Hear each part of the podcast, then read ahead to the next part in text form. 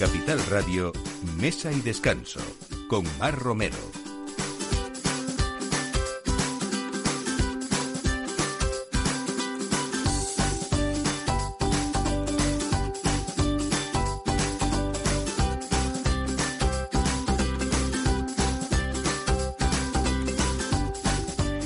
Buenos días. Desde la antigüedad se ha dicho que somos lo que comemos y que la alimentación es nuestra mejor medicina. Hoy sabemos a ciencia cierta que todo lo que ingerimos afecta la producción de las hormonas del cerebro y que, por tanto, resulta imposible ser verdaderamente felices si el cuerpo no está bien nutrido y tiene falta de ejercicio. Esto es lo que señalan Inés Ortega y Marina Rivas, autoras del libro La cocina de las cuatro estaciones, un libro que mantiene el espíritu del mítico 1080 recetas de cocina de Simón Ortega. ¿Se acuerdan? Ese libro con el que yo creo que más de cuatro generaciones de españoles han cocinado en sus casas y bueno, hoy les hablaremos de este otro, La cocina de las cuatro estaciones, con una de sus autoras. Cocina de estación es la de María Luisa Bando y sobre todo si hablamos de otoño porque en el restaurante La Cocina de María Luisa la cita otoñal se cumple rigurosamente con sus guisos, con sus verduras, su caza, sus carnes y especialmente las setas y trufas de su Soria natal.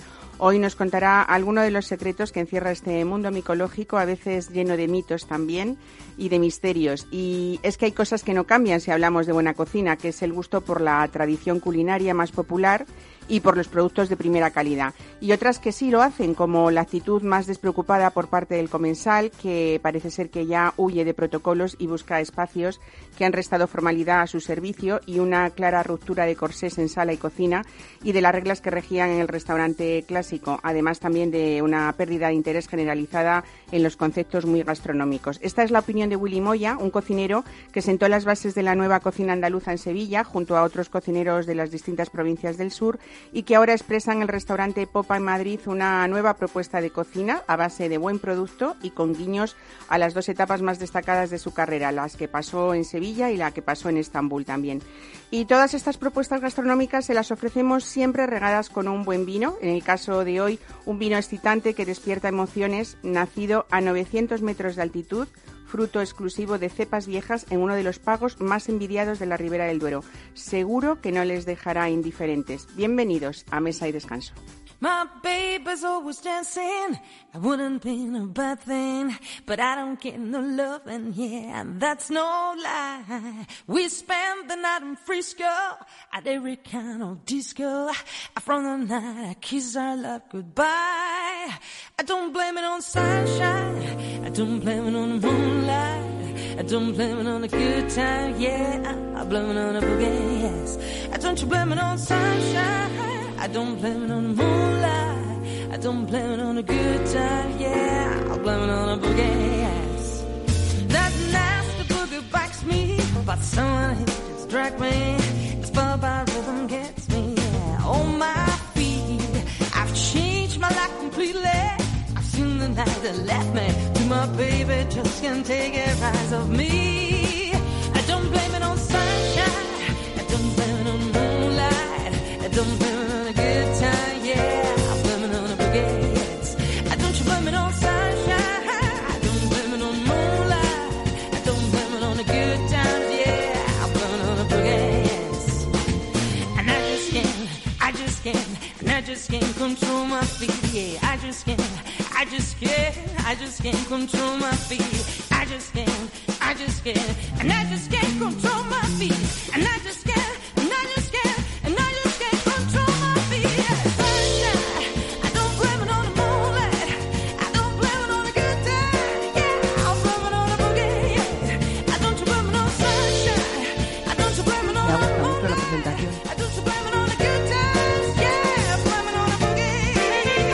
María Luisa Bando, buenos días. ¿Qué tal?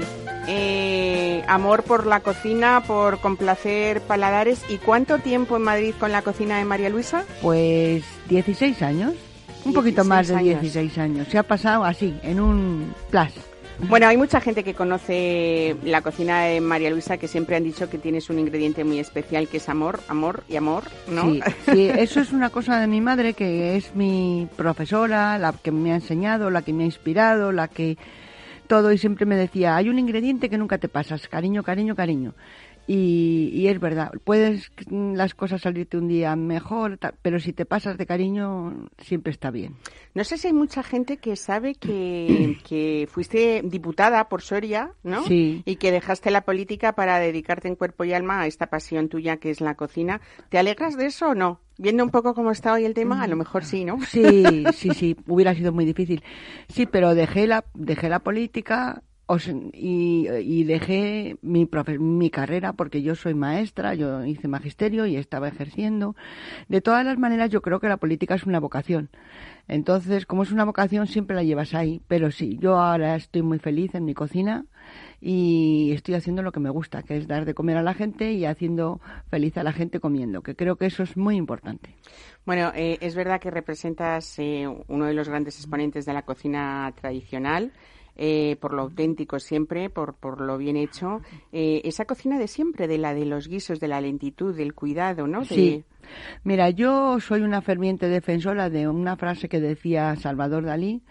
Mm, Salvador Dalí decía que lo más original es volver a los orígenes. Y eso lo hago mío. Y yo creo que hubo un momento en que la cocina tradicional estaba muy denostada, la gente pensaba que la cocina tradicional española, que es tan rica, tan buena, tan diferente, tan variada, pues la gente pensaba que era una cocina grasienta, que era una cocina poco saludable, que engordaba mucho. Y yo creo que es completamente al revés. Una cocina natural en que los únicos ingredientes es el propio producto, que no hay aditivos raros, espesantes raros, que los guisos se hacen poco a poco. Nosotros en el restaurante no tenemos olla express y no tenemos microondas. Me niego por principio. Entonces es todo despacito, muy poco a poco y, bueno, pues eso, manteniéndome siempre fiel a las tradiciones, a la base de lo que me ha enseñado mi madre, de lo que yo aprendí con ella. Mira, la primera imagen que tengo yo de mi madre es la parte, como, como se dice, además es una palabra preciosa que a mí me encanta, el alda del delantal, la parte de abajo del delantal y sus piernas. Te quiero decir que imagínate qué tamaño tendría yo. Esa, esa imagen la tengo de mi madre en la cocina y, eso es lo que intento transmitir. Eh, una cocina natural, sana, cuidada también, porque lo que sí que cuidas es mucho eh, el producto y, haces tú personalmente esa selección, supongo. Sí, eh, es verdad que en esa cocina de otoño siempre nos acordamos de la cocina de María Luisa porque el protagonista indiscutible son las setas, todo tipo de setas variadas. Y cómo sabes tratar a cada una de, ellas. Quiero decir que, porque todas son distintas y, todas supongo que necesitan pues un tratamiento y una elaboración diferente. Exacto. Mira, es que yo vengo de, mm, vengo de un pueblo de Soria, que es Navaleno, que yo siempre digo que es la cuna de la micología. Yo, yo he nacido y me he movido entre canastas de setas y trufa. Para mí el olor de las setas es casi el olor del biberón. Es que es, me trae una canasta de nícalos y lo primero que hago es olerlos, los esnifo, o sea, entonces sí, y es verdad que cada seta, desde el momento que entran en la cocina, tiene un proceso diferente a la hora de limpiarlas, a la hora de prepararlas, a la hora de cocinarlas. Entonces, a mí me gusta, por ejemplo, siempre lavamos las setas. Eso te iba a decir, uno de los mitos que yo anunciaba un poco en la presentación del programa de hoy, eh, todo el mundo, eh, si lees un poco sobre setas y tal, te recomienda que, bueno, tienes una serie de instrucciones a la hora de recogerlas, de cortarlas también en el campo para que sigan creciendo al año siguiente. Pero eso también es un error. También es un error. Y entonces, bueno, y te decía, ahora, ahora vamos a eso, y te decía también que nos dicen siempre, bueno, pues los podéis cepillar con el típico cepillito pues o de dientes o de uñas y tal, pero no lavarlas. Bueno, pues aquí llega una experta que eres tú para romper todos esos mitos y contarnos un poco qué, debemos hacer. Es verdad que es muy difícil cepillarlas y por muy bien que lo hagamos que no quede un resto de arena, que es muy desagradable a la eh, hora de, de comerlas, ¿no? Exactamente, pero primero hay que lavarlas primero por higiene. Eso es básico. A ver, el monte es muy bonito, siempre lo digo, es muy bonito, es muy romántico, es lo idealizamos mucho, pero en el monte hay mil insectos, mil aves, eh, cientos de eh. roedores, eh, vacas, ciervos, venados, jabalís y los humanos que van al monte a buscar setas y a pasear que también tienen que tienen sus necesidades básicas. Entonces, por higiene, por higiene hay que lavar las setas, por Dios. Pero luego además es una, es una estupidez. Yo antes era más comedida, ahora ya no. Ya es que ya, ya va cogiendo una edad y ya vas diciendo no.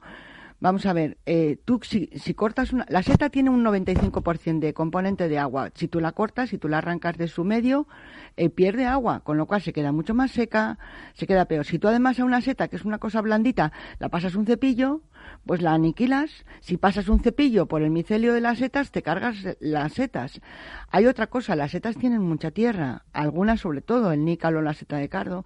No hay manera. En Soria tenemos un, un verbo que ni siquiera sé si la RAE lo autoriza, que se llama ronchar.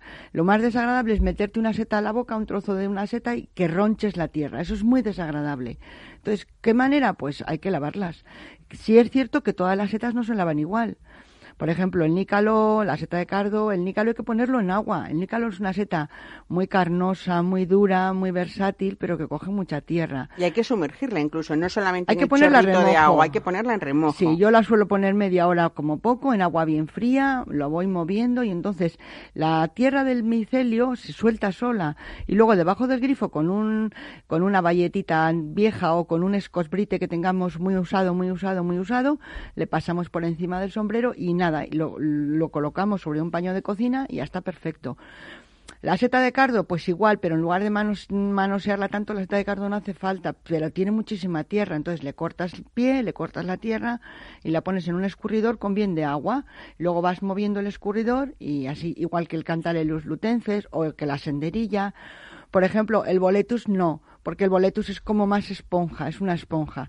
Entonces el boletus, si lo metes en agua, mm, se empapa, pero aún así pues eh, primero le cortas el cepellón como si estuvieras pelando patatas, la parte de abajo, que se saca entero, por eso te decía lo de la tierra, y luego debajo del grifo con ese escorbrite despacito tu tu tu en un momentito debajo del agua fría y a escurrir en un paño de cocina y están perfectos y la seta se rehidrata es como una lechuga yo hago siempre esa comparativa tú compras una lechuga en el súper y no llegas a casa y te la comes tal cual. Y cuál es el componente de la lechuga el agua Básicamente el agua. Y además como que revive, ¿no? Con esa agua fría. A veces incluso la metemos en hielo, ¿no? Claro, y entonces le pones hielo a la lechuga y vuelve, se pone bonita, se pone tersa, eh, la textura al comerla, la está mucho mejor, que de la otra manera está lacia.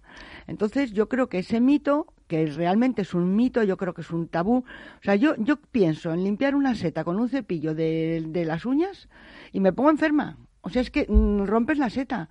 Entonces, bueno, pues mm, el cepillo hay que usarlo para limpiar la trufa, por ejemplo, que es mucho más dura, tiene muchísimas rugosidades e incluso también la trufa, yo cuando me llega la trufa llena de está llena de tierra, es como una bolita de barro. Tú la pones en agua para que eso se vaya ablandando y luego debajo del grifo con el cepillito tac tac tac pones un colador debajo por si acaso al, al darle, imagínate que la trufa con lo que es muchísimo más dura, es como una patata casi casi pues hay veces que, en el, con el cepillo, como tienes arrugosidades, rompes un trozo. Pues con un colador debajo para no perder ese trozo, para que no se vaya por ahí. claro, porque todo de, la, trufa, hay que aprovechar absolutamente todo, ¿no? Eso te iba a preguntar, que estamos en fechas ya que inevitablemente estamos pensando en la Navidad que se nos acerca y quizá uno de los eh, productos que creemos que es de lujo para estas fechas en plena temporada es, es la trufa negra, es nuestra trufa. Es nuestra trufa. Eh, que creo que además, eh, bueno, es verdad que decimos que es muy cara, pero realmente es que aprovechamos tanto esa trufa, ¿no? Que, hasta incluso simplemente para dar aromas, como puede ser meterla en un tupper eh, con huevos y, nos podemos hacer un huevo frito con ese aroma sí, trufa pero luego ponte trufa. Tú te haces ah. un, un, huevo, el huevo ese que has tenido con la trufa, pero luego ponle la trufa encima. Porque la trufa sí que es cierto mm, que tiene un sabor, no es un sabor tan potente como la gente pueda pensar, porque ahí hay, de la trufa podemos hacer mil programas, porque la gente tiene el concepto y tiene en su memoria un sabor de trufa que no es real, porque es un sabor que se a base de aceites. El aceite mm, sintético horrible este, ¿no? que hay, que deberíamos no, no, tomarlo nadie, ¿no? Por salud también. Exactamente, pero hay también mucha gente, muchos compañeros eh, incurrimos o incurren en, bueno, pues para abaratar un plato. Yo siempre digo, un plato de trufa que te vale 15 euros no es trufa. Ya. O sea, es imposible, es imposible. Entonces yo digo que la trufa hay que comerla y hay que, no es un condimento, es un alimento. Al fin y al cabo es una seta, es un hongo. Entonces hay que comerla hay que ser generosos con la trufa. Es cierto que es una cosa cara, pero también son caras las gulas, el caviar, las ostras y bueno, las angulas. Hoy las gulas. Ay, perdón, perdón, se me ha ido la pinza. Las angulas, sí, me, se me ha ido, perdón. Y, y lo que te decía, que en esta época, en Navidad, pues mm, yo el año pasado, la Junta de Castilla y León me llamó para, precisamente para promocionar la Navidad en Castilla y León. Y yo dije, hay que trufar la Navidad. O sea, unas tostaditas, ¿te imaginas la cena de Navidad? Unas tostaditas de pan con unas láminas de trufa calentita, un poquito de sal y aceite por encima. Fíjate qué sencillo, ¿no? ¿Qué más queremos? Y qué maravilla. ¿Qué más queremos? Es que fíjate a qué precio lo que te digo, las angulas, los percebes. Cualquier ¿Cuánto cosa- puede costar una trufa? No sé, dime un peso, claro, dependiendo de lo bueno, que pesa. es que depende mucho, depende de la, de lo- la trufa. El precio de la trufa varía incluso por días. Podemos hablar de 500 y pico a 800 y pico, incluso a 1500. Euros, kilo. Hmm. La trufa negra, ¿vale? La trufa negra, que es nuestra trufa, que además mm, es la trufa, es la trufa del Perigord, porque es- evidentemente es eh, donde empezó su magia y su fama. Es la trufa que inspiraba a los grandes chefs franceses, eh, a Bocuse y a, y a todos. Y, y, sin embargo nosotros en España somos los principales productores y los primeros productores de trufa negra del mundo. El 80% de la el 80% de la trufa que se vende en Francia la compran aquí. Y luego es que nosotros somos así de lerdos. Somos así de lerdos. Vendemos trufa a Francia, mucha de estrangis por la noche y esas cosas horribles, y luego nosotros servimos aceites de trufa y cosas infumables. Pero bueno, eso es María otra Luisa, historia. yo te tendría aquí, vamos, muchos programas para hablar de la trufa y también de las setas, pero dime eh, ahora mismo en casa, con, con esa seta eh, que tenemos, pues todas las que las que has nombrado, con el boletus quizás sea uno de los que más gusta en general, Sí. pero hay otras eh, con las que haces unos guisos maravillosos. Unas simples patatas, por ejemplo, Sí, ¿no? sí, sí, sí. ¿Con qué las harías? Pues yo con Nicalos, no me lo pienso. Pues claro unas sí. patatitas. co- Podemos hacer unas patatas viudas, sin más, con un sofrito, un poquitito de pimientito verde, un poquito de tomate, hacemos el sofrito, movemos las... Y cuando ya está la patata cocida, le añadimos por encima nícalos, cortaditos abundantes y, y apagamos. Porque el nícalo no necesita hacerse más, ya te mueres. Si las haces con costillas, pues pones unas costillas a cocer, cuando está la costilla cocida pones la patata, pones un poquito, un sofritito con un poquito de ajito y luego ya al final le añades el nícalo y ya. Madre el nícalo, a mí cuando me preguntan siempre digo que es la, mi seta favorita. sí. Es versátil. Te iba a preguntar por qué, o sea, que, cuál Es era muy- y por qué. Es muy versátil, es muy carnosa. Si lo coge, si el- está al lado del brezo, sabe a brezo. Si hay tomillares, sabe a tomillo. Mm, Lo puedes hacer a la plancha, o sea, simplemente plan, plan, vuelta para arriba y para abajo, vuelta y vuelta, con aceite y sal. Está buenísimo y a mí escabechado. Fíjate, el nícalo escabechado, que yo lo hago en el restaurante, a la gente le sorprende mucho. Es la seta que más sorprende a mis clientes. Porque es muy versátil, ¿no? Y Se porque la gente la tiene él. tan denostada. Ahora hay mucho snob también. Entonces tú le Es recomiendas. que tiene fama como de áspera, de dura, ¿no? Sí, y luego no eh, lo es una para nada. Una señora, pero esa espera es dura porque no la ponemos en agua. Claro. Porque si tú compras, tú pones el nícalo, lo con un cepillo, le pasas y, o sea, pone- estás poniendo un trozo de, de- de corcho, como me dijo una señora, no, no, es, no quiero nícalos, que es corcho. Y cuando yo me empeñé y le puse, vino a la cocina. Me pidió disculpas porque, claro, mi cara fue, mm, yo no la voy a ofrecer, a, a ofrecer corcho a usted. Mm, y me dijo, ah, pues no las haré yo bien. Digo, pues será eso. Entonces, mm, yo sí que rompo siempre una lanza en favor del nícalo, porque es una seta tan buena, tan buena, tan rica, tan asequible a bolsillos. a- si te digo a cómo se está pagando ahora en mi ¿A pueblo. cómo el se está pagando? El nícalo, Soria, sí. en mi pueblo, a un euro. Pues fíjense, ¿eh? ¿Y qué cosas Yo- más ricas podemos yo- hacer con ellos? Exactamente. Yo ahora mismo, pues yo cuando les digo ahora al precio que yo los pago, pero así que nada, que me lío mucho, me enrollo mucho, me Que te hablo de invito a que vuelvas ¿eh? cuando quieras. Y, y hoy hemos hablado del níscalo, hemos hablado de la trufa, Nos otros falta la días caza. nos falta la caza, que también, eh, bueno, creo que es verdad que la cocina de María Luisa, tu casa, es un restaurante y es una cita obligada siempre, pero en esta época de otoño, la ver- la verdad es que el otoño es muy rico gastronómicamente hablando, Sí, ¿no? Y hay que, Y- hay que romper una lanza también en favor de la caza, ¿eh? Eso Ojo. es. Y hay que, hay que disfrutarlo y hay que saber sacarlo partido como tú haces en la cocina y nosotros yendo allí a tu casa a disfrutarla siempre. Pues Así que muchas gracias, por gracias. estar hoy aquí con nosotros. Muchas gracias, Mara, a ti por todo y por tanto. Gracias. Un Un, beso. besito. Mesa y descanso. Capital Radio.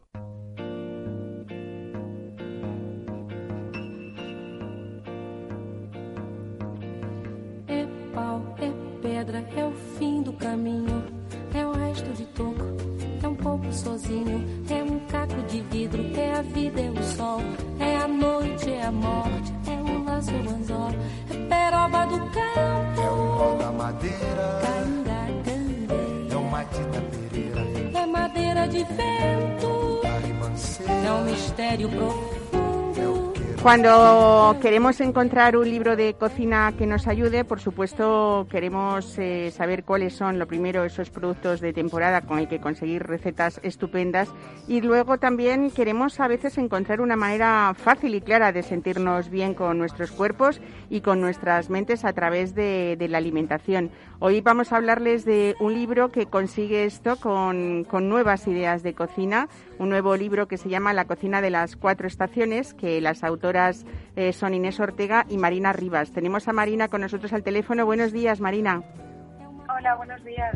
Bueno, la cocina de las cuatro estaciones es un recetario con muchas propuestas de postres, de platos, de primeros, de segundos, con productos de temporada, pero es mucho más, ¿no? Porque habéis pensado mucho en la salud de vuestros lectores. Sí, eso es. Nosotros siempre decimos que nuestros libros no son solamente recetarios de cocina. Siempre, bueno, en, este caso, en este libro, hablamos sobre la importancia de comer de temporada, explicamos la cesta de la compra por estación y cómo hacer conservas caseras como panes, mermeladas, aceites. Y bueno, es un recopilatorio más que un simple libro de recetas, ¿no? Ujú. Bueno, decimos que no, no nos queda más remedio siempre que, que pensar en esas 1080 recetas de, de Simón Ortega que decía yo al principio del programa, eh, que casi cuatro generaciones al menos de españoles y españolas, cuando nos independizábamos, yo me incluyo, lo primero que comprábamos al llegar a casa y tener en nuestra cocina eran las 1080 recetas de Simón Ortega y yo, en mi caso por lo menos, era porque todos los ingredientes, incluidos las especias, eh, por supuesto las verduras y todo lo que había, eh, era muy fácil de encontrar y eran las típicas que teníamos todos en casa, ¿no? Y entonces eh, echar mano siempre del libro era que encontrabas siempre alguna receta con la que tú eh, ibas a tener los, los ingredientes sin necesidad de, de salir corriendo a por ellos, ¿no? Eh, sí, justo. Sí, bueno, pues eh, Inés Ortega, por supuesto, es, es la hija de Simón Ortega y tú eres Marina Rivas, su nuera, pero que este, esta cocina de las cuatro estaciones, este libro no es el primero que hacéis juntas, ¿no? No, este ya es el tercero, es el tercero que, que hacemos que hacemos juntas. Y bueno, pues nuestra base sido siempre un poco el 1080 de recetas tradicional, ¿no? El, el 1080 de, de Simón Ortega, que como tú comentabas antes, eh, pues, pues los ingredientes que se utilizan en ese libro son ingredientes fáciles de encontrar, ingredientes de toda la vida, y el éxito de ese libro yo creo que fue que las recetas, aparte de ser bastante didácticas y sencillas, es que siempre, siempre salían, ¿no? Por eso, por eso el éxito del libro. Es verdad, porque en aquella época, sobre todo, luego las cosas han cambiado mucho, pero es verdad que los las, las recetas de cocina eh, pues eran muy complicadas. Algunas veces alguien quería, eh, y sobre todo es que había cocineros que esas recetas siempre se guardaban algo. Entonces, claro, lógicamente nunca jamás te salían como les salía a ellos, ¿no? Y eso no, no pasaba con las 1080. Supongo que en la cocina de las cuatro estaciones eh, son un poco el reflejo de lo mismo, ¿no? de que sea fácil de hacer y que, y que podamos y que podamos hacerlas y que nos salgan bien, ¿no?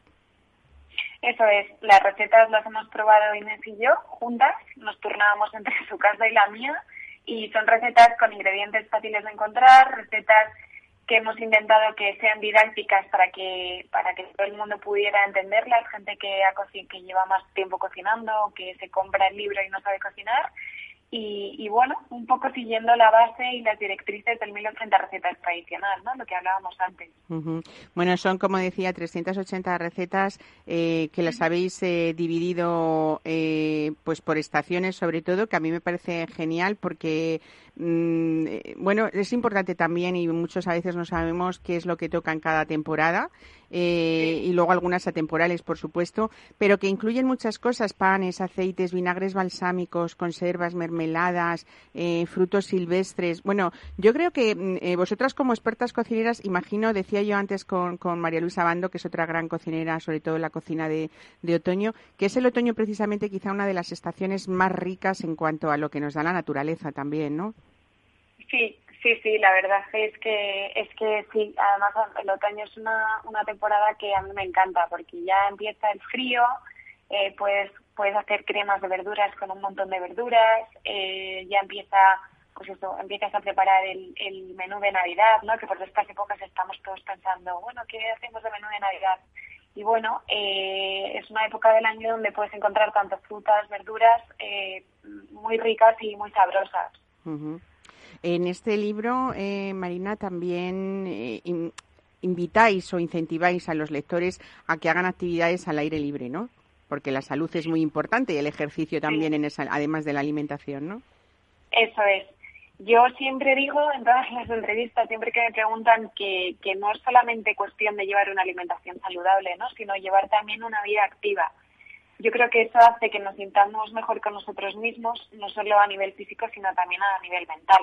Y que todo al final es una cuestión de equilibrio, que si- durante la semana tú comes eh, relativamente bien y, y, ah, con una dieta equilibrada y balanceada, el fin de semana cuando salgas a comer o a cenar, pues te puedes dar un capricho, ¿no? Un postre, un, un, plato que no suelas comer durante la semana, ¿no? Y que al final es importante también saber disfrutar y, y, oye, que, que, que mejor que disfrutar con, con la cocina y la comida, ¿no? Y, aprovechar los fines de semana, pues, pues ahora en el otoño, a salir a recoger setas al campo, hace, bueno, pues hoy hace un día maravilloso, ¿no? Pues salir a dar un paseo con los niños y disfrutar de, del aire fresco, ¿no? Que, que siempre viene bien. Desde luego, y además reconocer y aprender también los pequeños esos aromas que después van a formar parte de una receta en un plato, ¿no? Bueno, pues este, este libro realmente yo creo que se avecinan estas fechas de las que hablamos, que ya estamos pensando todos en cómo sequiamos a nuestros seres queridos en estas fiestas, en estas fiestas que van a ser más singulares que nunca y que a muchos eh, generalmente no, no nos vamos a poder reunir, por lo menos en grandes grupos. Así que tanto a los amantes de la cocina de siempre como aquellos nuevos que empiecen a cogerle el gusto al delantal y que, y que obsequien con este trabajo vuestro, la cocina de las cuatro estaciones, que desde aquí de verdad que, que os felicitamos por pensar en la salud de todos. Marina Rivas, muchas gracias, gracias. por estar con nosotros. Muchas gracias. Buen fin de semana. Hasta luego. Adiós. Igualmente, hasta luego. Mesa y descanso con Mar Romero. Got this in pocket. Gunpowder. I'm gonna use it. Intention.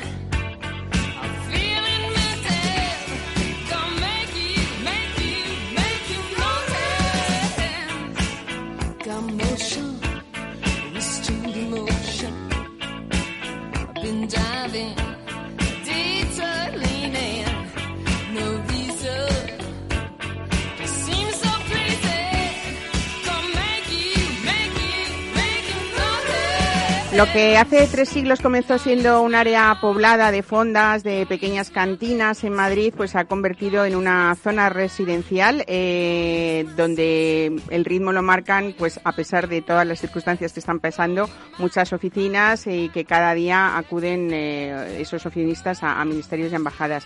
Es el barrio de Nueva España. eh, para que nos escuchen y conozcan Madrid, pues está ese triángulo formado por la avenida de Pío XII, de Costa Rica, de la M30 y en esta zona del distrito del Chalmartín eh, empieza a ver cada vez eh, más temas eh, y más templos gastronómicos. Pero ha habido quien ha abanderado este movimiento, que ha sido Popa, es el restaurante que está ubicado en los bajos del edificio Proa y que abandera, en este caso, Willy Moya. Buenos días, Willy, bienvenido a Mesa y Descanso. Hola, muy buenos días. Madrileño, por cierto, porque vamos a hablar mucho de esa cocina andaluza eh, por la que Por en la principio herencia, se te ha conocido, ¿no? Sí. Decía yo en la presentación del programa que Willy Moya ha sido, junto con otros cocineros del sur, quien eh, sentasteis las bases de esa nueva cocina andaluza. Tú, en, tu caso en. Sevilla, hace mucho tiempo, es verdad. Una trayectoria, pues, como de 25 años Sí, aproximadamente, sí, ¿no? sí, sí, y Lo que pasa es que cuando hablamos de gastronomía, Willy, y hablamos de 25 años, nos parece un poco, a veces que fue ayer y otras veces como que han cambiado tantas cosas y tantos conceptos en todos estos años Hmm. que me imagino que has vivido de todo, ¿no? La verdad es que sí, y además con la situación nueva ya parece que todo lo anterior es como que está muy lejos, ¿verdad? Parece que, que hace, hace nada eh, íbamos sin mascarilla y parece que, que llevamos toda la vida ya, ¿no? Se nos está haciendo Como que nos hemos se está acostumbrado, haciendo muy largo ¿no? esto, es como muy...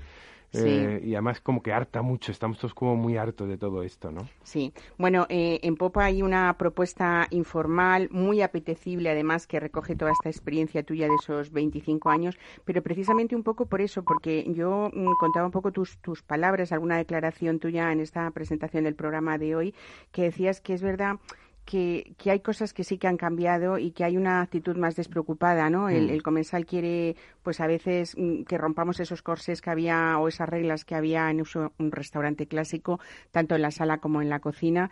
Y al final, cuando vamos a disfrutar, también un poco es estar relajados, ¿no? Y no estar pendiente nada más que realmente de lo que es importante, que es ese producto que tú pones en la mesa Mm. y que los cocineros ponéis en la mesa y la interpretación de ese producto de cada uno de vosotros, ¿no? Sí, a ver, no sé si es fruto de, de haber estado encer- encerrados y que estamos así un poco como encorsetados o, o por qué ha sido, pero eh, como que por un lado eh, estamos valoramos un poquito más ahora esos momentos que tenemos de esparcimiento y de estar en un, en un sitio abierto charlando con un amigo, con tu pareja, con la familia en un, en un restaurante o, o por lo que sea, pero hace que eh, creo que como que hay más intensidad y entonces, bueno, creo que eh, queremos eh, aprovechar al máximo la, la oportunidad cuando estamos en el restaurante de disfrutar. Y por eso creo que hay que hacer pocos experimentos y lo que hay que hacer es disfrutar y estar bien y estar a gusto y, y,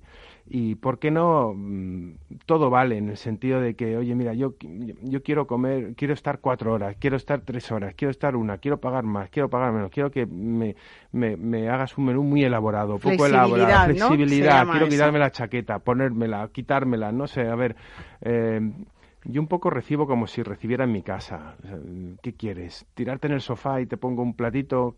¿Qué quieres? ¿Sentarte en la mesa y, y- y que te... mm, con toda la parafernalia? ¿Qué quieres? ¿Una cerveza y una tapita? ¿Qué quieres? ¿Un- ¿Una cuchara? ¿Qué quieres? La verdad es O, que eh, Pópada es el espacio tan Mm. grande y, ta- y Mm. diseñado de una manera tan versátil, con, Mm. con tantos espacios a la vez dentro, Sí. que sí que da posibilidades para hacer lo que tú cuentas. Eh, y hablando de esa flexibilidad, eh, tú has diseñado un- una fórmula de, de menú flexible que, que confeccionas de esa manera, de como le guste al cliente, ¿no? En función de lo que le apetezca o también, sobre todo, lo que haya en el Mm. mercado ese día, ¿no? Que eso es muy importante. Sí, tenemos un, la suerte que tenemos que tenemos mucho espacio, con lo que nos permite primero que esté todo el mundo muy separado unos de otros, y luego hay como, como va- varias ubicaciones donde uno puede, pues desde tomarse una tapa, una ración, al aire libre en la terraza delantera, o puede en el interior también se- tomarse una, una tapa, una ración, o puede eh, también tenemos un menú diario eh, de lunes a viernes o ya si quiere un poquito más pues tiene- tenemos una, una parte eh, destinada para el restaurante con una terraza también interior para el restaurante donde puede pues eh, comer como como se decía no antes no lo de mesa y mantel no Ujú. La carta de, de- del restaurante se divide en cuatro capítulos, entre los que destacan Sevilla y Estambul, porque en ella recoges platos, yo creo que de tus platos preferidos en ambas etapas. Me encanta, por ejemplo, esa sencillez que refleja la, tu ensaladilla de, de- de pulpo, Sí. por ejemplo, que aparte de original, ¿no? Porque es verdad que en Madrid, eh, no sé por qué en los últimos años, ha sido un plato muy típico siempre, pero, pero es como que la gente hace ya un poco, con unos cuantos platos, como pueden ser los callos, o la ensaladilla rosa, Mm. o las croquetas, eh, estamos ya haciendo los niveles de los restaurantes que más o menos nos gustan, ¿no? Sí, bueno, igual me, igual que he dicho antes de, de que un poco todo vale, yo en mi carta pues eh, hay desde mm, platos muy muy sofisticados y muy elaborados hasta los más sencillos y uno de ellos pues es la ensaladilla, eh, que bueno, yo es que le tengo especial cariño, también soy muy ensaladillero, como soy muy de bravas y soy muy de, de platos como muy tradicionales donde eh, para mí es que un sitio probando su ensaladilla, si tiene ensaladilla, define perfectamente, ya sabes por dónde va a ir ese, eh, esa Si te va a cocina. sorprender o no, Si te ¿no? va a sorprender, si, si, qué, qué- qué- qué tal mano tienen, ¿no? Porque si, si la ensaladilla está buena, si, si unas bravas están buenas, si una croqueta está buena, dices tú, aquí hay, aquí hay mano. Eso es como la presentación, pero luego Sí. dentro de esa carta que yo te decía, eh, que es como lo habéis llamado, como un Mm. cuaderno de viaje propio tuyo, ¿no? Con esas experiencias, están Mm. también platos, pues más de fusión de Mm. esa experiencia tuya en Estambul. ¿Cómo son esos platos? Sí, bueno, a ver, la, la, la catalogación, por así decirlo, de esos platos es, la- es por hacer algo. A mí, mm, incluso no me gusta ni siquiera llamar a los platos primeros, segundos. O sea, lo- los únicos que, bueno, por, por, por la connotación evidente de, de los dulces, pues tienen que estar aparte porque son postres, ¿no? Pero realmente mm, a mí no me gusta eso de primero, segundo. De hecho, yo pondría toda mi carta en una sola hoja donde Que la cada gente uno eligiera lo que le eligiera lo que le apeteciera, porque al final es una cuestión de, de, de cantidad y de, y de la variedad ¿no? que queremos probar. ¿no? Y, y bueno, como por experiencia he tenido, he tenido esas experiencias en, en esos lugares de Estambul, de Sevilla, que me han marcado mucho mi, mi trayectoria profesional, pues le hemos hecho esas catalogaciones, ¿no? Y entonces, bueno, pues la parte de Estambul hacemos eh, eh, un poco más los platos más fusionados, con esa, con esa influencia oriental, occidental.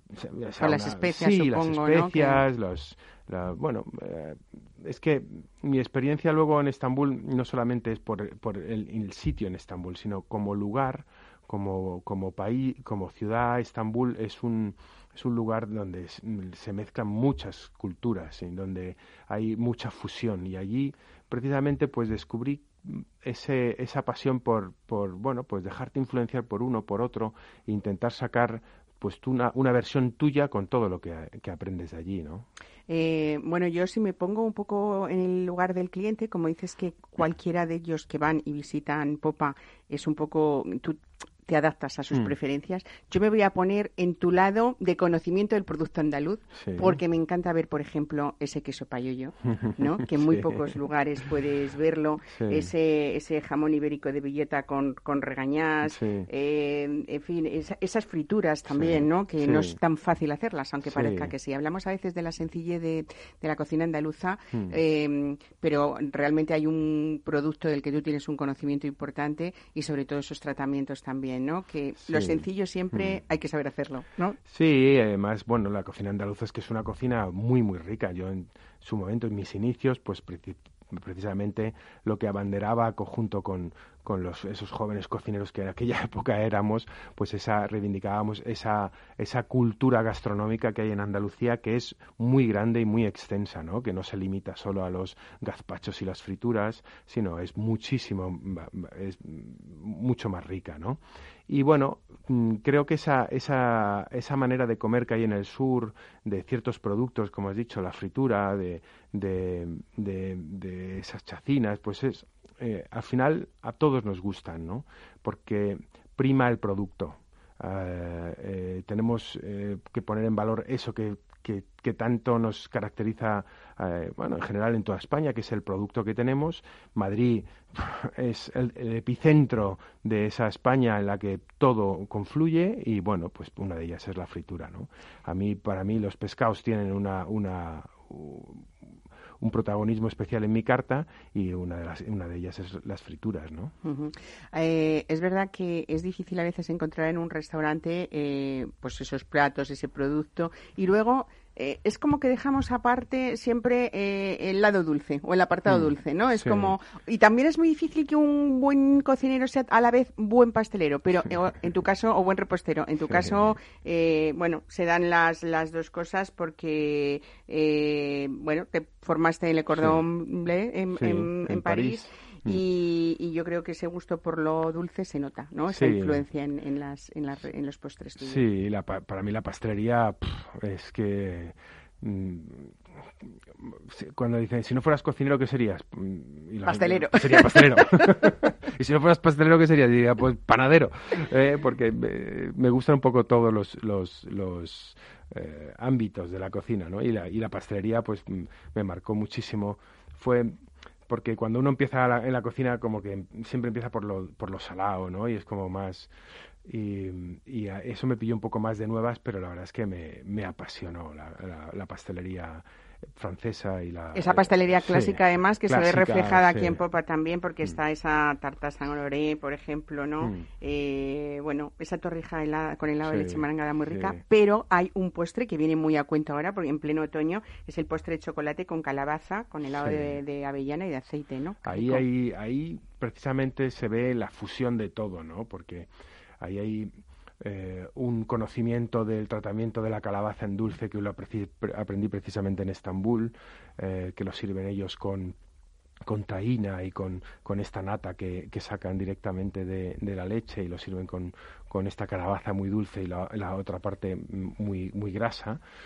Y, y un, un cremoso de chocolate, por darle un punto de chocolate con aceite de oliva y un picatoste, bueno, un picatoste rallado.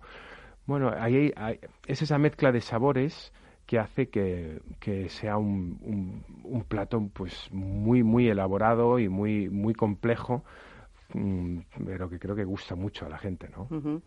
Eh, me gusta mucho el apartado ya para terminar de lo que diga Willy, ¿no? Que Sí. es como, mira, que realmente es, es que es así. O sea, tú vas a un restaurante donde eh, visitas el restaurante por la persona que, que- Mm. que está detrás de la cocina y cuando alguien dice, toma la carta, y dices, no, no, eh, Mm. yo, tú mandas, ¿no? Claro. Come lo que quieras, porque al fin y al cabo sabes un poco qué me puede gustar, pero sobre todo si tengo dudas me estás ayudando, que eso Mm. también es muy importante. Hay gente que va a un sitio cuando ve tantas opciones como que se abruma un poco, ¿no?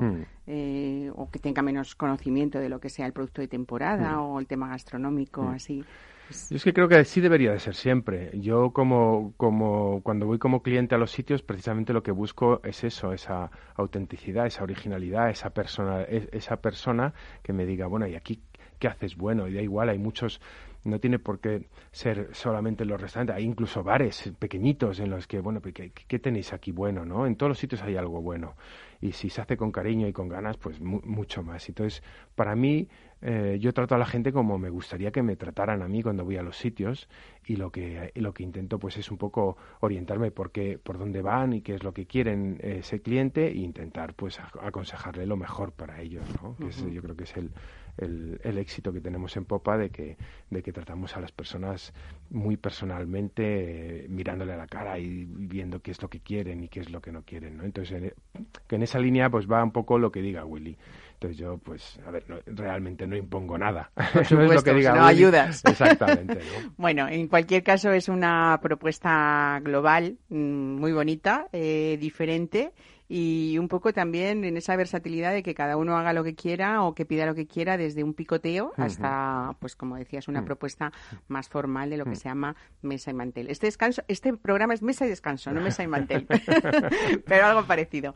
Pues nada, Willy Moya, un placer tenerte hoy aquí y, y es la hora prácticamente ya del aperitivo y la comida, así que vámonos a popa, ¿te prácticamente. parece? Me parece. Muchas gracias. Venga, a ti, hasta luego. Hasta luego. Mesa y descanso. Capital Radio.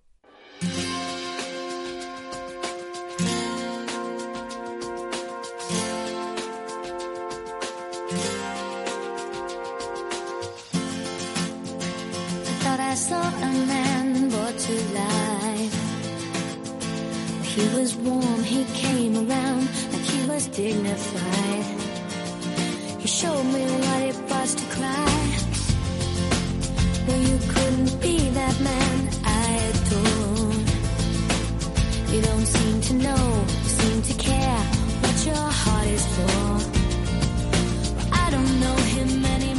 Bueno, tanta mm, propuesta gastronómica de otoño, teníamos que regarla de alguna manera y por supuesto siempre en mesa de descanso con un buen vino. Les decía al principio que en el caso de hoy, eh, Cristina Tierno, buenos días, bienvenida.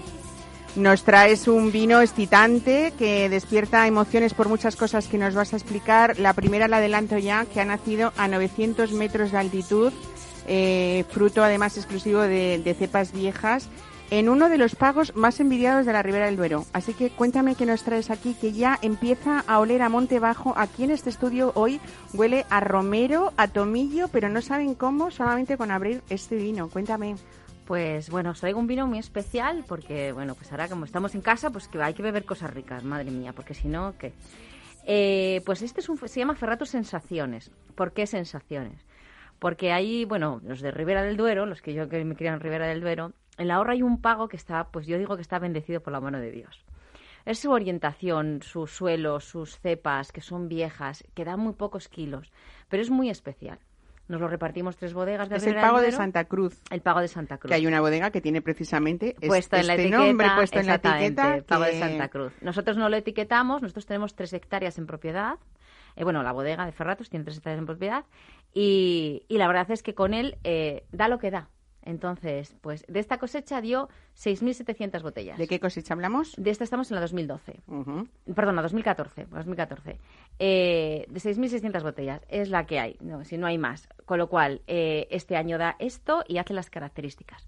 Lo que más me gusta de este vino, ya independientemente que sea de alta cuna, que altitud o altura sabemos que eh, tiene que ver con calidad, etcétera, es la botella.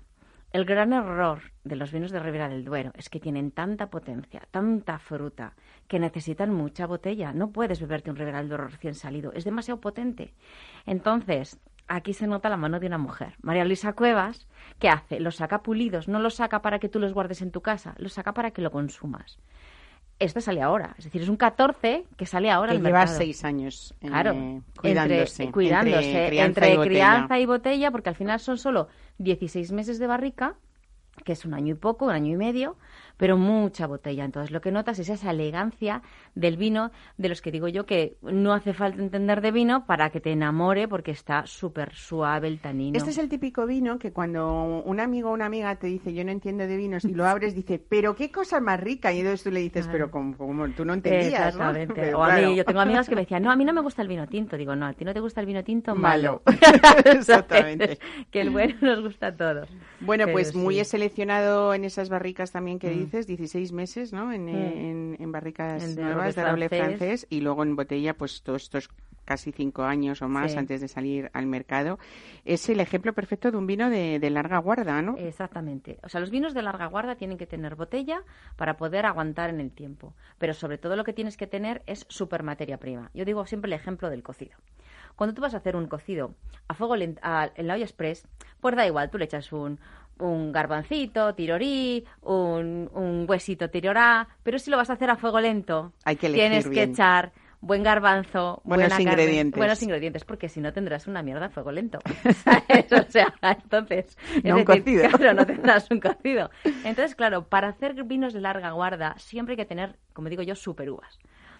Entonces, con super uvas tú lo puedes hacer, todo lo que tú le pidas. Y además es que lo notas, porque es súper equilibrado, elegante, que es un poco lo que busca. Esta bodega es una bodega boutique, es una bodega muy pequeña de Ribera del Duero, que hace cuatro elaboraciones y un rosado de capricho con lías, que no hace nadie un rosado con lías, que bueno, algún día te traeré porque tiene, parece, no sé si llega a mil botellas. O sea, imagínate cada cosecha que se las rifa todo el mundo. Y bueno, pues de cada uno de los vinos, este que te traigo es el tope de gama, porque hay que un poco ya que prever la Navidad hay que ir pensando, ¿no? Las cosas. Y- Realmente es que cuando eh, vemos vinos como estos es, es cuando te das cuenta que hay personas que no dejan nada al azar porque realmente es verdad que cada añada es única y diferente Exacto. porque influye la naturaleza y a veces eh, bueno pues pues no es todo lo que queremos y nada es perfecto pero es verdad que aquí es donde ves luego tú la homogeneidad de los años ¿no? Exactamente, tú perfilas dentro de lo que hay, le vas dando forma con buena materia prima, claro. Entonces estamos un poco, un poco eso. Pero, y luego, pues lo que decimos, a ver, es, como- es un Ribera del Duero, tiene una capa alta, son casi negros, casi cuando los ves, pero sin embargo este mantiene, aunque tiene seis años, mantiene el color, mantiene el ribete. y la frescura después en boca, ¿no? Porque es Exactamente. muy estructurado, es muy, muy, pero con fácil mucho de volumen. beber, es pero- ágil, o sea, es, es como de estos que te llenan la boca, te envuelven, pero luego es como, te quedas como sabor de... Hay mil platos Ay. que se me ocurren a mí con este. Ferratus maravilloso, pero ¿por qué no un cocido de altura, De altura, ¿eh? sí. y de gran cuna, como dices tú, que es, que Sí, es, que este vino, ¿no? Incluso, fíjate lo que te digo, yo cuando me encuentro vinos, eh, pues, pues eso, con este aroma monte bajo, que parece que estás dentro Mm. metido ahí en, el- en el, en el bosque, ¿no? Eh, esos tostados riquísimos. Eh, son esos vinos que tú vas disfrutando a lo largo de una comida y que no Exacto. quieres cambiarlos ni siquiera hasta el final. Claro. Eh, se me ocurre un buen postre de chocolate, ¿no? También. Uy, he tenido Que es una de las propuestas que habéis hecho, cuéntanos. Sí, sí, porque bueno, a ver, el tinto, todos estos tintos que son tan corpulentos y tan buenos, pues con cualquier plato que digo yo como un poco sangriento va fenomenal, ¿no? Porque te limpia esa, esa, esa parte fea. La caza, por ejemplo, La ¿no? caza, las chuletas ¿Eh? de vaca, o sea, animales mayores, ¿vale? La gente con edad, ¿no? Los vinos con edad con, con, con animales con edad, ¿no? Pongamos animales niños, o sea, animales pequeños con, con, esto, pues, salvo pues el lechazo porque es muy aranda y bueno, pues por por la asado. Pero ellos hacen una experiencia, porque claro, es una bodega pequeña, lo que te digo, es una bodega boutique, está, bueno, ellos dicen que está a 11 kilómetros de Aranda, para mí está a 3, porque claro, cuando acaba Aranda es que ya casi sales y está Estaba antiguo que tú conocías mucho a Eugenio. Mm, A Eugenio la posada de tenía- la villa. Bueno, pues. La posada de la villa, qué eh, pues familia él más tenía maravillosa. una zona en la, en la parte norte de Aranda que era la zona de bodas. Las donde salones de bodas, que es una finca que todavía todavía se ve, sí. no sé si funciona o no, pero sí que se sigue llamando pues en Sí, esa- o sea, la posada de la La villa. posada ¿no? de la villa. Bueno, pues Mm. está al lado. O sea, imagínate dónde está, es que está pegando. O sea, cruzas y está pegando ahí.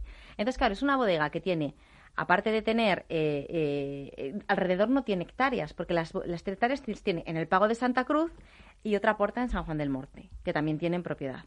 Entonces, claro, tú vas a la bodega y no tienes viñedo para ver. La bodega es una bodega chiquitita, muy curiosa, pero chiquitita. Entonces enseguida ves. Y entonces esto a María Luisa, que es una mujer, pues claro, se le ocurrió, digo, venga, pues vamos a hacer alguna experiencia que sea diferente. Y entonces se nos ocurrió hacer una cosa con chocolate. Chocolate de calidad, porque a ver, el mundo del chocolate es como el mundo del vino, hay Sí, de todo. Me encantaría tener aquí a Ana Guerrero, que es una colaboradora asidua, y hablando de chocolate, pues eso, Sí. auténtico, de verdad. Vale, ¿no? pero esto lo hacemos con Valrona. Sabes que Bueno, Valrona de es las un grandes productor, casas de el- es el- chocolate. exactamente. Entonces, ellos tienen una selección de chocolates que se llaman Gran Cru, que lo tienen por pagos y así nosotros podemos hacer nuestra selección por pago con su selección por pagos. Y entonces, como es una bodega pequeña, la gente cuando va a Aranda de Duero, porque está al lado, ¿qué hace? Eh, va a comer lechazo. Y tienes que levantarte y pegarte el madrugón para llegar a ver una bodega y luego llegar a comer tarde, que te sientas, que tengas con la lengua afuera. Pues no, señores, no. Hace el plan al revés. Es que es una mujer que piensa. No, Primero vamos a comer tranquilamente. a comer, Nos paseamos vermú, por Aranda. Nos paseamos por Aranda. Y a las cinco y media de la tarde, que no tienes nada que hacer, entre más o menos entre de 5 a 7, pues te vas a ver la bodega. Que es una hora estupenda para darte una vuelta, bajas tal, y entonces ahí ya, como tú ya has comido bien, no tienes problema en tomar vinos que tengan estructura. Ves la bodega, te enseña la bodega, te enseña cómo se hacen los vinos, etcétera, y hace una cata que ha hecho, bueno, unos manteles de cata que son una monada, a ver si la, a ver si te, te lo mando para que lo veas, porque los vi el otro día. Tienen un donde pones los tres vinos, porque de hecho han sacado un pack ahora para el Black Friday, porque como todo el mundo está con el Black Friday, de una cosecha que no ellos no vendían en España, vendían solo en Estados Unidos, que es así como un perfil más frutado, más, más americano. Y han dicho, bueno, pues la vamos a lanzar y la mandan con tres chocolates de Valrona, uno que se llama Manjari, otro Caraibe y otro que se llama mm, Guajana, que son tres zonas del mundo, y tienen distintos porcentajes de chocolate. Uno me parece que va al 67, otro al 70, otro al 70 y algo. Y cada uno tiene su perfil. Uno es más frutado, otro es más amargo y otro es tal. Entonces, el amargo amargo, el guanaja, que además es rojo, va con va el con el Ferratus ¿no? La verdad Mm. que es, eh, es esa bodega Bautiz Ferrato que, que plantea siempre en su enoturismo pues experiencias singulares, ¿no? Eh, a partir de ahora, mm, ¿hay tardes de sábado también con Claro. esta experiencia del chocolate? Es que solo se abre las tardes de sábado para el Ajá. público, para no afectar al, al trabajo de bodega, porque es poquita gente, solo se hace o el primer domingo, o sea, el primer sábado de mes, eh, que ya está ocupado el, el, el de diciembre y el de enero, es desde febrero, eh, tú puedes reservar y lo, o lo puedes regalar y, te- y tú abres y te hacen la experiencia para ti. Desde las 5 de la tarde hasta las 7. Hasta las 7. O sea que quien quiera ahora mismo pensar en esa Mm. eh, armonía de, de Claro. chocolate y de vino, eh, tiene que ser ya para febrero, ¿me estás diciendo? Sí, ¿no? Pero lo puede comprar si quiere, o sea, sería la puede pero puede en ser el obsequio también Pero de un lo puede regalo o no. comprar, claro, lo puede comprar online, lo puede comprar online en la tienda de ellos. En la tienda de ellos tienen el pack este vendimia seleccionada que le han sacado para el Black Friday que está tirado y que viene con los tres chocolates con un mismo vino y luego para diciembre van a sacar los tres vinos con los tres chocolates, con su mantelito de catas, tu explicación de cómo hacer la experiencia, que sea un poquito, pues eso, más especial, para diferenciarse, porque al final mm, en Ribera del Duero hay muchísimas bodegas, hay muchísimos vinos que están muy ricos también, pero no como este. Este es más, eh, yo lo noto más moderno, más de, como digo yo, nueva generación. Esos vinos que son frutados, que aunque son con edad, eh, te dan ese, te dan ese perfil más amable que decías tú de Montebajo, de tal, que es Siempre hablamos eso de, de, de cepas de producciones muy bajas, estamos hablando, ¿no? Por supuesto, esas recogidas manuales, ese mimo, ¿no? Que hay. Sí, un de hecho hacen en doble selección, bodega. porque seleccionan una vez los granos y aquí vuelven a seleccionar otra vez antes de antes de elaborar el- esta parte, porque bueno, pues quieren tener un vino emblemático, hombre, que esto es lo que todos todos buscan, claro. Oye, pues planazo de invierno, el sábado Sí. por la tarde. Por supuesto que me imagino que nos, como en otras bodegas, nos, eh, nos, nos enseñan las instalaciones, nos, nos explican todos Claro. esos secretos de, de la elaboración de sus vinos en Claro. Ferratus, pero luego pruebas de cosas 5 a 7 barricas, chocolates. tal, y te ¿eh? la de chocolates, que tenemos Ujú. una zona habilitada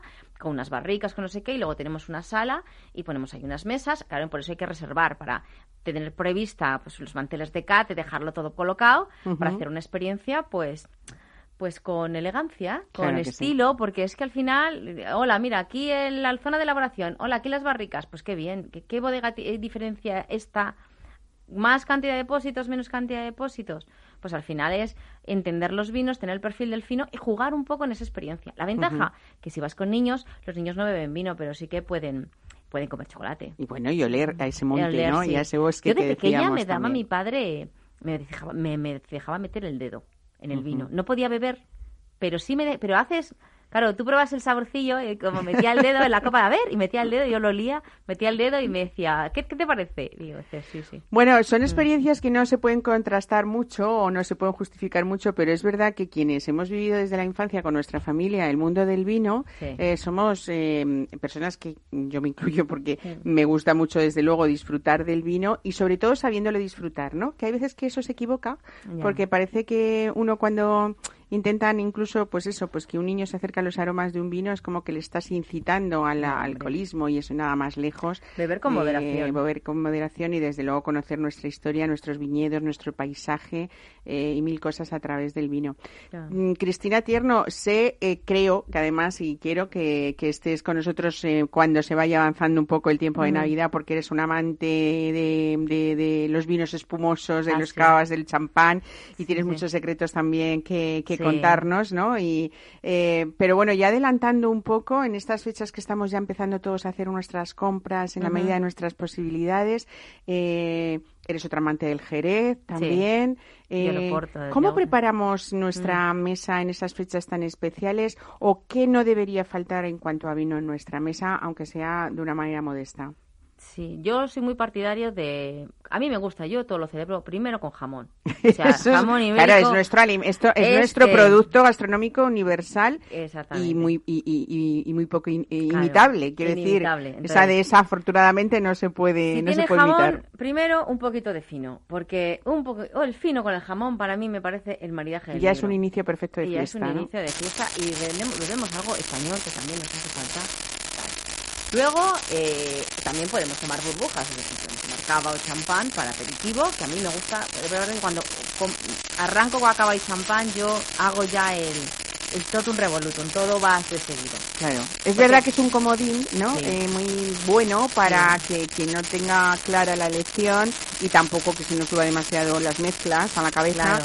Bueno, pues desde el principio hasta el final elegir una comida o una cena con un buen Es cava. que más que con- nada el, el cava te aguanta todo, la burbuja del cava te aguanta todo, entonces te aguanta los escabeches, te aguanta el langostino con el jamón, eh, la gilda, la anchoa y luego Y las el- carnes. y luego la centolla si te da y la ostra. Entonces claro, porque está Bueno, plantea- has puesto un plantel ahí muy de lujo en Sí, esa sí. mesa, ¿eh?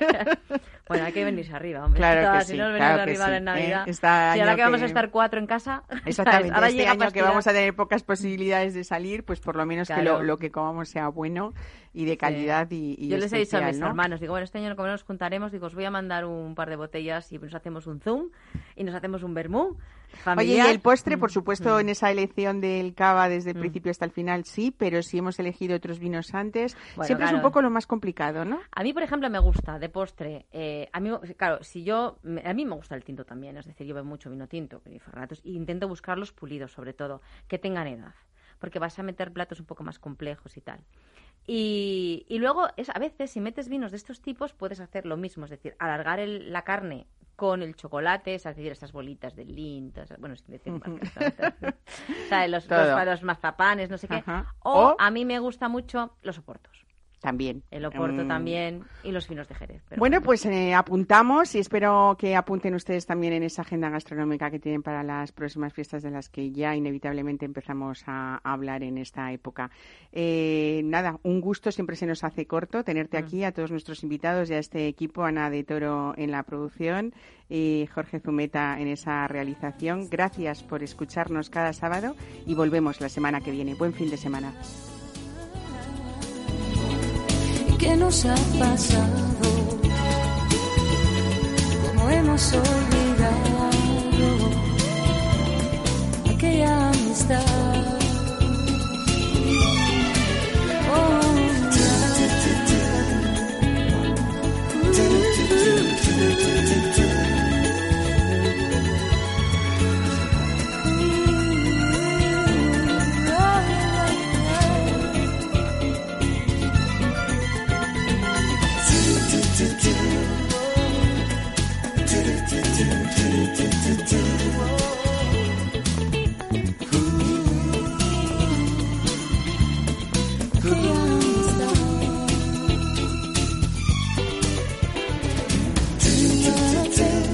goodbye. Do, do.